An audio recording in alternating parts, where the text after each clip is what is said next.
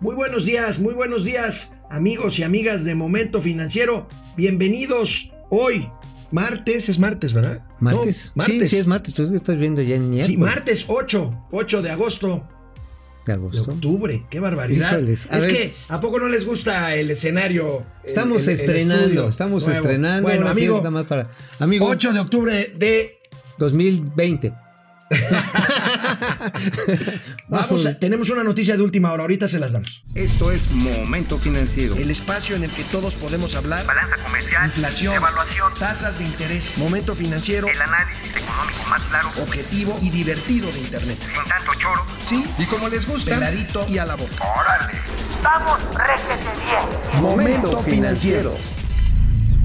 Bueno, antes de empezar con la información que le tenemos eh, preparada el día de hoy, una noticia de último momento, apenas hace unos minutos, el juez, el juez eh, de amparo que Quinto traía el asunto, distrito. quinto distrito que traía el asunto del Aeropuerto Internacional Santa Lucía, dice, el Aeropuerto Santa Lucía va, podrá construirse. Esta es una noticia importante, amigo. Bueno, hay que ponerlo en su justa dimensión, porque no es así como que mañana sacamos los trascabos y en chinga luego, luego vamos a empezarlo a hacer. ¿Por qué? Porque este amparo, el que le dieron la reversa, en el que finalmente le dieron, pues ahora sí que la venia a la Secretaría de la Defensa Nacional, es uno de los ocho que son ya en materia definitiva. ¿eh? Hay nueve, hay ocho definitivos, este es uno. Faltarían por derrotar otros siete. Ahora, este que perdió en este momento Mexicanos Unidos contra la Corrupción y no más derrochos, que fueron los que lo están promoviendo, ojo, todavía tienen la posibilidad de apelar. Apelar, es decir, pueden recurrir a instancias más grandes, pueden recorrer ahí, recurrir, perdón, a la Secretaría. Ahora, generalmente el primer, eh, la primera determinación, pues puede ser un indicativo de que las demás van también, ¿no? Ah, Este, sí, claro. En el mismo sentido, ¿no? Sí, empiezan, digo, es improbable que no que los vayan a detener. Sin embargo, lo que sí tenemos que tener muy en cuenta, mi estimado Alex, es que no quedaron ya, pues ahora sí, saldado en toda su profundidad de estos recursos, porque tienen todavía posibilidades de apelar, tienen posibilidades de ir a las a otra instancia, a un tribunal colegiado y del tribunal colegiado a la Suprema Corte de Justicia. Ahora, hay una cosa que está trascendiendo Vamos, ahorita. Parece que el fallo eh, judicial, en este sentido, también, también implica, también implica que eh, no se podrá destruir lo hecho en lo que hoy es, eh, digamos, la base, el basamento del proyecto de Texcoco. Quiere decir que no lo van a poder inundar ni destruir. Hay por ahí una versión, amigo, de que van a construir ahí o construirían o querrían construir un parque fotovoltaico para producir energía eléctrica. Vamos a ver, por lo pronto, bueno, pues es una buena noticia dentro de mi, pues dentro de mi esperanza esta. Ay, Este, amigo, ternurita. No van a destruir el aeropuerto todavía o lo que llevan. Ay, Bueno, bueno, mira, bueno, voy a decir algo en, en tu desagravio, en, en esa, en esa ilusión tan ilusa tuya. Tan ilusa, ilusión, ilusión. Ajá, bueno, en ese ilusionismo de mi amigo Alejandro, déjeme decirle algo así a su favor. El hecho de que pongan una granja fotovoltaica puede ayudar a nivelar el peso de la plancha de cimentación del edificio terminal. Ahí es donde se pondría, donde está ese muñequito que ahorita parece atropellado, ahí es donde se podría. Precisamente lo que le hace falta a esa losa de cimentación es peso para que no se vaya de lado. Obviamente no es nada más, oye, échale más mezcla de este lado, maestro, más mezcla del otro. Se necesita hacer un estudio muy, muy preciso de cómo se ha movido esa estructura a lo largo de casi, pues ya, este, un año de Por lo abandono. pronto no van a poder hacer nada con ese basamento. Espere- ya se está deteriorando. Esperemos que no se deteriore mucho. Pase lo que pase, hagan lo que hagan con esa, Eventualmente. con esa plancha eventualmente. Y así eventualmente, eventualmente, pues podríamos ver si esto este, puede recuperarse, pero no es ahora. Ahora, la central avionera de Santa Lucía tiene muchos problemas. La central avionera, digo, de entrada, pues es un, es un aeropuerto, perdón, del tercer mundo. Bueno, O sea, con, a 50 kilómetros de distancia No. del AICM, imagínate. ya lo hemos platicado. Llega, llega un avión de, este, de Frankfurt, ¿no? Con turistas alemanes que van a Guadalajara porque se quieren ir a la fiesta del tequila. Bajan ahí, trasládate otros 50 minutos con maletas en, en, en un metrobús o en un segundo piso, pasas ahí por los lugares bien chidos ahí de, este, de ¿cómo se llama? De, de Catepum. Ecatepum. Ahí vas, llegas ahí chidísimo por el oriente de la Ciudad de México y esperas al siguiente vuelo para ir a Guadalajara. Bueno, amigo, Uh. Muchos, muchos conectados. Muchas Saludos. gracias, Jorge Sandoval. Yo sigo pensando que regresará el, nuevo, el aeropuerto de Escoco. Muy bien, Jorge. Hombre, Este, ¿cuánta, cuánta, cuánto Queda- cuesta? quedan todavía siete suspensiones definitivas, lo acaba de decir el Así mi es. amigo Mauricio Flores. Juan José Medina Ordaz, saludos desde Sombrerete, Zacatecas. Carlos, mucho- muchos saludos.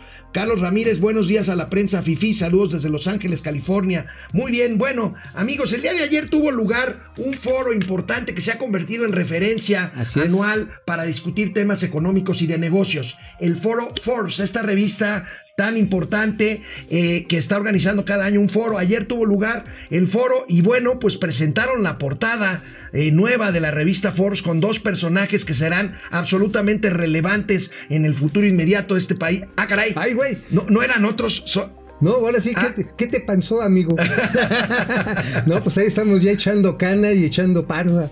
Pero bueno, pues sí, ahí estuvimos en el foro. Ayer estuvimos en el Foro Forbes. Ayer el secretario de Hacienda y Crédito Público, miren, hay un asunto importante. El secretario de Hacienda y Crédito Público ayer reconoce, me parece una buena noticia, amigo, que el presidente, el secretario de Hacienda ayer reconoce que hay o habrá pronto recesión global que incluye a México. Esto les había costado mucho tiempo decirlo, pero ya reconocerlo, ya reconocerlo implica una buena noticia porque pues cuando un diagnóstico es equivocado, pues el remedio a la enfermedad no funciona. Bueno, sí, cuando menos hay que reconocerle eso. Ahora dijo, y eso a mí sí me dejó cierta preocupacióncita. Dijo, oigan, pues por cierto, hay que construir una política anticíclica "Oh, y no la teníamos ya construidas. Digo, Se supone que si, ya, ¿no? Si ya vemos venir la mareja y dices, ah, me voy a poner traje de baño y me voy a poner este salvavidas, este, pues a lo mejor te alcanza antes la ola. O sea, hablaba de que se tienen que canalizar parte de estos enormes subejercicios. Bueno, dicen que son ahorros, ahorita entramos a eso. Eh, hay un programa según de canalizar créditos y garantías al crédito, lo cual no es una mala idea, al contrario, puede ser muy útil, de 450 mil millones de pesos para empresas de todo tipo. Sin embargo, pues este, estamos a octubre, amigo. Sí. Y si no se aplica en octubre, Pues ya estamos en el último trimestre, en el último trimestre del año. Pero bueno, vamos a ver qué dijo el secretario de Hacienda al reconocer esta parte de la, de la recesión. Pues lo que tenemos que hacer son dos cosas. En este país tenemos que construir una política contracíclica. Dado que los vaivenes de la economía existen hoy y existirán por siempre, lo que tenemos que estar listo. Y eso requiere que, a diferencia de los países desarrollados, nosotros tengamos un fondo específico dedicado a, la- a- a los, a los problemas de carácter cíclico. ¿Cómo operaría este fondo? Este fondo, cuando nosotros estemos creciendo por arriba de nuestra tendencia natural, íbamos a tener que poner recursos en ese fondo que estaríamos utilizando cuando estemos en la parte de aceleración. Entonces lo estaríamos utilizando a través de inversión, de carreteras, de puertos, etcétera. Es decir, ponerle dinero a la economía cuando más lo necesita para crear empleos, para crear contratos, para darle espacio al sector privado y ahorrar cuando menos lo necesita la economía, cuando las tendencias asociadas a la inversión del sector privado son suficientes eh, para ello. Esto, como yo decía, más o menos está claramente eh, entendido y acordado desde hace muchas décadas, pero tuvo un periodo adicional de revisión hace alrededor de 10 años. Durante la crisis del 2008-2009, la, la crisis financiera, la llamada Gran Recesión, incluso hubo un cambio de postura de organismos que tradicionalmente habían tenido una posición diferente, como el Fondo Monetario Internacional, que decía que ante una crisis de esta magnitud se necesitaba claramente tener políticas contracíclicas, incluso hicieron una sugerencia del tamaño de ello, que debería ser de alrededor del 2% del PIB. Nosotros no podemos, no tenemos el lujo, eh, no podemos darnos el lujo de incrementar eh, nuestro déficit en 2% del PIB, pero sí podemos irlo construyendo poco a poco. Bueno, pues aquí hay algo muy importante que hay que resaltar. ¿eh? Eh, están tratando de convertir el Fondo Petrolero de Estabilización de Ingresos, el- lo que se le distribuye a los estados, el FIMPI como le dicen, ahora ser otro, un, un fondo específico para la reactivación económica. Cuando se intentó hacer esto en la administración de Felipe Calderón, también, sí, sí, sí. el subsecretario, ¿sabes quién era? Pues estaba el señor José Antonio Mid. Pepe Mid. Pepe Mid. ¿Y saben qué dijo Pepe Mid? Primero renuncio a gastarme esa lana. Esa lana es para darles fortalezas, darles solvencia a las finanzas de la federación, pero también de los estados. No lo toquen. Vamos a agarrar el guardadito. Uf. El caso es que llevamos 33 trimestres consecutivos sin una recesión formalmente declarada, No, pero pues pero la verdad es que en los últimos dos trimestres nuestro crecimiento es cero y ya se podría considerar una recesión. El secretario de. Hacienda dice que dependemos de dos cosas, finanzas públicas sanas, cosa que está palomita, ¿Sí? y lo siguiente es algo que parece poco probable, la firma del TEMEC. De hecho, yo creo que el acuerdo actual, el vigente, el TLC, el Telecam, pues es mucho mejor que el TEMEC. Nada más que aquí tendríamos el riesgo de que Trump lo suspendiera eh, Ah, deliberadamente. claro, claro. Bueno, y como al señor, al Big Cheto, al señor Donald Trump, no se le da ponerse loco en las mañanas. Entonces, como ya caducó el periodo de vigencia del TLC, puede un día, simple y sencillamente, decir, señores, ahora me caen otra vez bien gordos los mexicanos, ahí les va su arancelote. ¿eh? Ese, es, ese es el gran riesgo que tenemos encima y que lo está que- señalando, perdón amigo que te interrumpa, esto lo está señalando el BID, el Banco Interamericano de Desarrollo. sí, sí, sí, en diciendo, un reporte. ya fírmenlo porque se va a poner loco el se, ve, señor. se ve co- poco probable, pero paradójicamente, y les quiero enseñar la portada hoy del economista, paradójicamente reporta la exportación más alta de Estados Unidos, de México hacia Estados Unidos en la era Trump. Fíjense, a pesar de todos estos dimes y diretes comerciales de las rabietas de Trump, pues ahí tenemos, ya somos el socio número uno comercial. Esto, pues por una razón muy simple, el, conflicto con China de Estados Unidos, pues ha hecho que las exportaciones mexicanas eh, hacia Estados Unidos pues repunten. ¿no? Ah, pero hay algunas, ojo, que sí se están desacelerando, cayendo la exportación mexicana de automóviles. Esa es una desgracia. Tú, sí, ahí sí,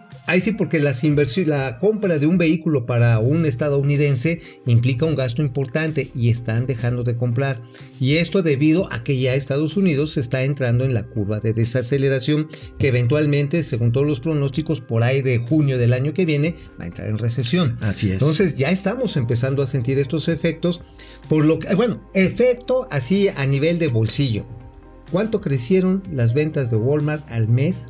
Al mes de este de septiembre, amigo. 5%, 5 punto, no, No. 3.1%. 3.1%. Nada más que es la cifra más baja de un septiembre para Walmart. Así es, cerca de 41 mil 80 millones de pesos facturó la tienda departamental más importante de nuestro país. Pero, este, mi estimado amigo, aquí la cuestión está en que ya a nivel de consumo de kit, de, de ticket promedio por persona, está bajando.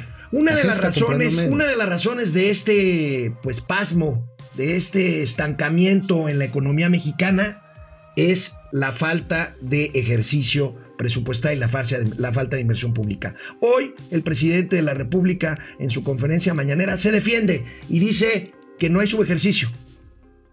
en el marco de la austeridad republicana con el nuevo gobierno no se considera un subejercicio, sino un ahorro.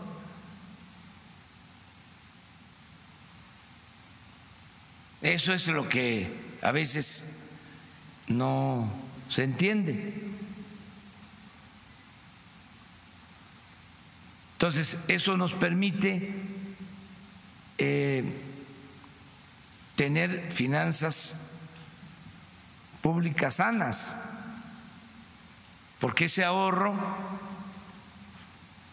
pues es para financiar los programas sociales. De ahí sale para la pensión a los adultos mayores y desde luego eh, estamos hablando en el caso de presidencia de 2.200 millones de pesos de ahorro. A ver, a ver, yo creo que más bien aquí el presidente no ha entendido a Raquel Buenrostro, a su propia, a su propia oficial mayor. Está muy claro. Digo, la señora Buenrostro tiene muy claro que dice así que lo que es el ramo 1001 al ramo 1003, ahí sí hay ahorros, son compras y servicios. Si uno entra el catálogo de ejercicio presupuestal está muy claro, lo pides por internet. Ah, entonces ahí ves, por ejemplo, voy a comprar, no sé, 10 kilos de chorizo, no Y de a- longaniza, ¿no? Sigo, Los por voy a comprar más baratos. Ujú. Y Y, por lo tanto, sí, ajá, y lo registro como que si me costaba 100 pesos el kilo de longaniza, ahora me costó 80. Eso sí se registra ahí. Pero ¿sabes de dónde? De la cuenta de la 4001 a la 5001 es donde entran los subejercicios. Porque son ya obra pública, inversión. Ajá, que no este, se aplicó. Y que está presupuestado. Sí, claro. Eso sí es su ejercicio, eso, no es Eso es su ejercicio. Entonces, pues más bien ahí, este, doña Raquel, en buena onda, este, acérquele el librito al presidente, no sé qué. Bueno, y mientras tanto, mientras tanto, el presidente tiene otra, otra reunión con empresarios Mm. ayer en Palacio Nacional, otra, otra reunión. eh, trascendió ayer que en Palacio Nacional, pues los capitanes de las principales empresas de este país hablaron con el presidente del tema de etiquetado de alimentos y bebidas envasadas eh, que hemos hablado por acá. Y también del famoso IEPS, el impuesto especial sobre productos y servicios que se quiere aumentar en el caso de los refrescos, por ejemplo. Y bueno, pues otra reunión, ¿ya cuántas van, amigo?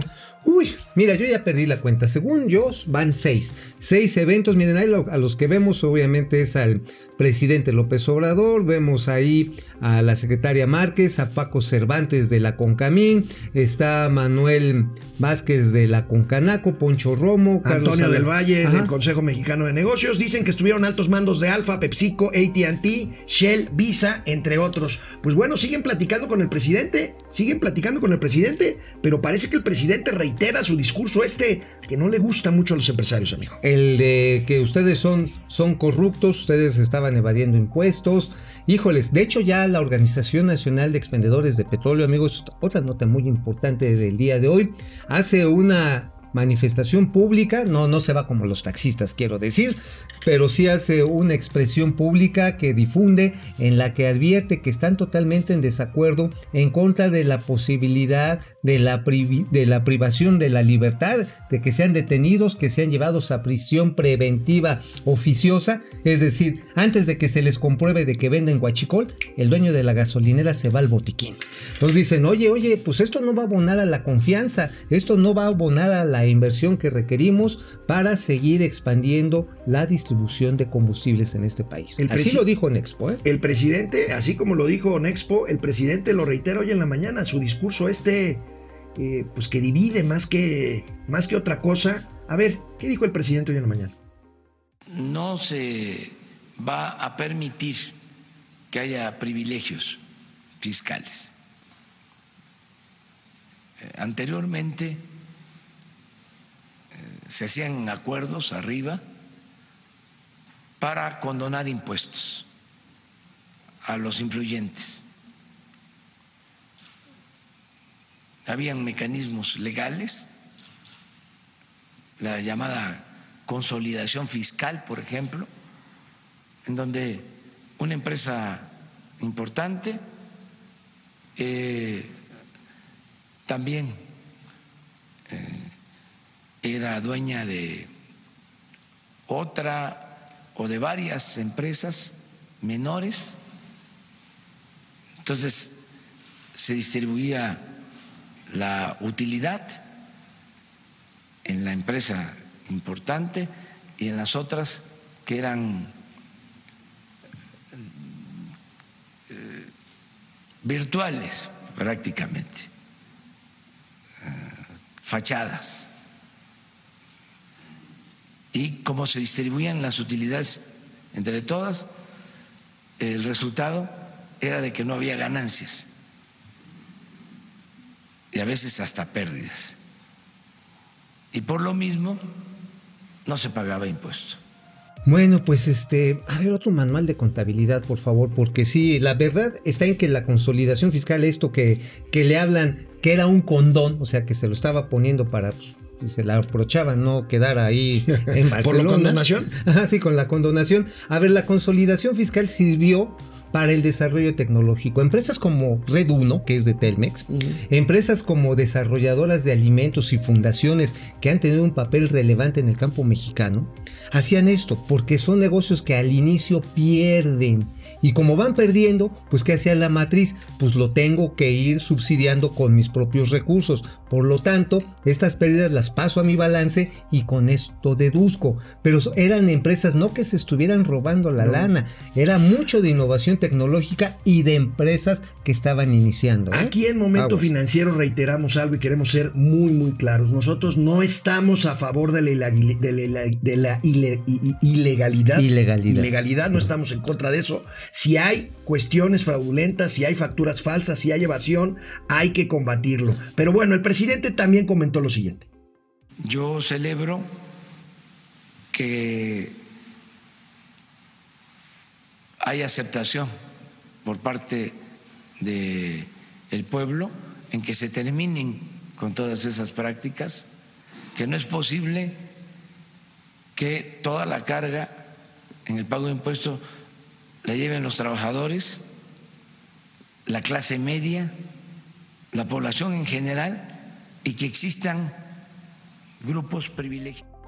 Bueno, nada más este, para dar los datos, eh, cerca del 70% de lo que es a final de cuentas la captación de impuestos que hace el gobierno no es de los, men- de los contribuyentes menores. No. Se carga mucho en la clase Sí. media y en las empresas. Así el es. 70%. Los cautivos famosos. Bueno, tenemos comentarios. Eh, José Luis Alamilla, eh, civiles sin control en una base militar. Bueno, tiene que ver con el, el debate este sobre si el aeropuerto civil estará a cargo de, de militares. Lalo Pérez, mi querido Alex, un tequilita para que se resbale la pena de Texcoco. Pues cuando No, digas. sabes que también cremita. Saúl Martínez, este supuesto ahorro es para cultivar clientelas electorales. Estoy de Es acuerdo. probable. Bueno, el, propio presidente dice Dice que es para apoyar es a para, los más para los pobres. programas sociales. Pedro Lezama anuncia en recesión eh, y el presidente dice que Santa Lucía va. Qué incongruencia el gobierno. El Joker se queda ligeramente corto comparativamente. Bueno, sí. Ok, está Ok, bien. güey. está bien. Bueno, vayamos, amigo. Eh, la siguiente, las- la siguiente nota es eh, la revista Latin Finance, una revista, una revista muy interesante sobre finanzas eh, en el área latinoamericana que se publica en Nueva York. Ha designado eh, en el 2019 a, a nuestro querido amigo Alejandro Díaz de León, gobernador del Banco de México, como el banquero central del año. Como podemos ver en el tweet que anunció que subió ayer en su cuenta Latin Finance, ahí tenemos al buen Alejandro Díaz de León, es el gobernador central del año en la región de América Latina, pues esto tendrá que ver seguramente con, pues con el esfuerzo que ha hecho el Banco de México para mantener la inflación a raya y tener una política monetaria pues totalmente independiente a lo que es la política fiscal a pesar de las presiones pues que, que indican que deberían de ser un poquito más laxos para poder impulsar el crecimiento Pues económico. sí, me, se me hace que sí le han tocado dos que tres doblones y no de los de oro, ¿eh? Porque también ya se está vaticinando que en la próxima junta de gobierno del Banco Central van a reducirse en otros 25 puntos base las tasas de interés de referencia en nuestro país. O sea, vamos a llegar ¿qué? a 7.25. 7.25 o 7.50. 7.25. Digo, esta es la clásica trampa de la liquidez. Estamos viendo que están bajando las tasas de interés. Sin embargo, esto no está reactivando el crédito, de, sobre todo en el de bienes de capital, la inversión fija bruta. El de consumo igual y lo pueden medio alentar, pero si tenemos, por ejemplo, que las ventas de autos acumulan ya 15, 15 meses de caída al hilo, quiere decir que también ese consumo duradero está, está complicado y que el crédito no está siendo suficiente para reactivarlo. ¿eh? Sí, no, bueno, sin duda, el, el crédito, ayer hablábamos de la inversión fija bruta, está caída el crédito, no hay demanda, el consumo se está cayendo, en Fíjate fin. que hoy hay una nota muy interesante en el Sol de México que dirige nuestro amigo Hiroshi Takahashi. Saludos, Hiroshi. Hiroshi, que habla de que en 18 entidades de la República están paralizadas, ¿sí? Paralizadas las obras de prácticamente todo tipo, desde la obra privada hasta la obra pública. Obviamente al detenerse la obra pública, la obra privada, las constructoras tienen menos flujo y por supuesto les impide echarse a andar. Ahí tenemos estados, el Estado de México, Tabasco, Aguascalientes, la propia Ciudad de México, Tamaulipas. O sea, hay una serie de estados, 18 de toda la todo- foco amarillo que Aguascalientes o la Ciudad de México, que generalmente son motores del crecimiento y de la inversión, pues estén ahí atorados. ¿no? estén, estén complicados. La verdad está en que ahí es donde estamos viendo ya que si bien estamos este, ahora sí que conteniendo la inflación con estas políticas pues restrictivas, aunque ya ahorita un poquito más laxas, híjoles, pues nos está pasando lo que al caballo de- del gallego, ¿eh? ¿Qué le pasó al caballo del Pues sí, pues ese de que ya le estaba aprendiendo a no comer y cuando aprendió a no comer, pues quedó aquí como nuestra amiga austeridad republicana, que por cierto, hoy trae 20 barotes para lo que haga necesario en los programas sociales. A ver. 20 pesos que equivalen al banderazo de un taxi de calle en la Ciudad de México. Ayer, ayer causaron caos. Ayer causaron caos en esta ciudad de México. Se manifestaron desde temprano. Están en contra, están en contra de las plataformas eh, digitales tipo Uber, Cabify, Didi, en fin. Oye, dicen ¿Por qué no platicamos, amigo? Sí, porque ayer lo platicamos el momento financiero con Cayo de Hacha. En la maldita, mira nomás el desorden que. Bueno, están bien formaditos, hay que También. reconocerlo, ¿no? Bueno, decía la jefa de gobierno Claudia Sheinbaum que este que nada más fue fueron poquitos, el 0.4. 0.4% de los taxistas hicieron un desgarriate. Imagínate si hubiera sido el 1%, no no la acabamos. Bueno, amigo, ¿por qué no platicamos rápidamente de las obligaciones de unos y otros? Los taxistas tienen que sacar una placa, unas placas, Que su licencia, tienen que su pasar concesión. su concesión, tienen que pasar revista, eh, tienen que pasar algunos trámites, pero no pagan impuestos. no pagan impuestos. En cambio, sí pagan impuestos el chofer de Uber, que sí también la plataforma tiene que pagar una lana por cada vehículo que registra y también el chofer. En total son 7 mil pesos, mucho menos de lo que paga una concesión de taxi. Una concesión de taxi, unas placas, como le dicen usualmente, está arriba de los 150 mil pesos, ¿eh? Sí, Ahora, están obligados los de Uber, eso sí, a tener vehículos que valgan más de 250 mil pesos, es un vehículo más nuevo, cuando máximo de viejo, 6 años. Tú tienes el dato, amigo. ¿Cuántos taxis hay en la Ciudad de México y cuántos Uber, Didi y Cabify? 141 mil de los registrados, hay cerca de 50 mil piratas, los tolerados, estos que les dicen los panteras y los panchos villas y cuanta fauna urbana traen taxis, ¿no? Ah, los tolerados también, ¿no? Y por otro lado están los Uber, que son, nada más de Uber son 40 mil, pero se estima que junto con Cabify, Didi y esta otra aplicación, una brasileña que recién acaba de inaugurar, estaremos hablando de un total de 60 mil vehículos que están entrando en esta nueva plataforma digital y compitiendo con el servicio, pues desafortunadamente de muy baja calidad que tiene el taxi tradicional. Ese es, esa es la clave. Nosotros no estamos a favor ni en contra ni de unos ni de otros. Yo creo que lo que adolecen los taxistas tradicionales en la Ciudad de México es la parte servicio al cliente. Servicio al cliente, yo creo que se tienen que preparar para competir. En vez de estar diciendo que prohíban Uber o Didi o Cabify, se tienen que preparar para competir, porque pues de eso se trata, de competir. Imagínense ustedes, amigos, una manifestación, Mauricio, una manifestación de carteros.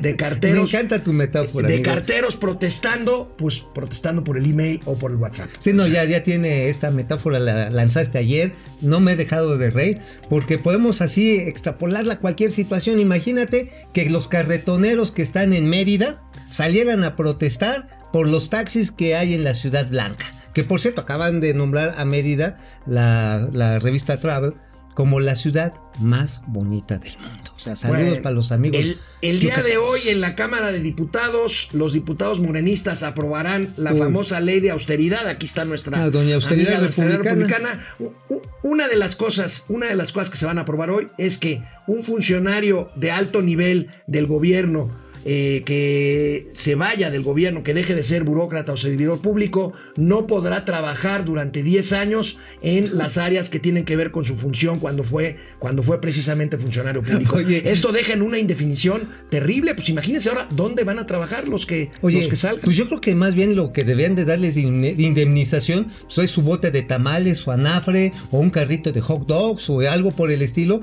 porque por ejemplo, bueno, no voy a decir don Javier Jiménez Espriu, que es una persona mayor, pero sí tú has de cuenta el caso de un, de un Esteban Moctezuma.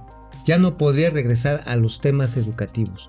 Híjoles, No, bueno, pues, o un especialista de la Comisión Nacional Bancaria y de Valores que no podría trabajar en el sector financiero de durante 10 Conagua, años. de Conagua un especialista Por en eso, infraestructura hidráulica. por eso en la Comisión Nacional Bancaria y de Valores hay un hay un verdadero desbandada, una verdadera desbandada de funcionarios, 50 funcionarios están yendo, pues precisamente por esta ley. Y bueno, ya para terminar, amigos, Vámonos, vámonos, mañana, vámonos. mañana se inaugura la Convención Nacional de las Afores, se van a reunir todas las fondos de ahorro para el retiro en el centro de Banamex vamos a 9 y 10 de octubre. detalle. Mañana Ah, yo allá estaré desde temprano, les platicaremos pues este tema del retiro que ya hemos visto que es importante. Chavos, chavas, millennials, Ahorren. ahorren. No se lo gasten todo en chupirul. Y Bueno. antes de irnos, nada más, mañana exclusivamente Platanaria Intergaláctica, compra de equipamiento multimillonario por tal parte del Seguro Social. Híjoles, esa licitación huele a azufre. Nos vemos mañana. Vamos, réjete bien. Momento financiero.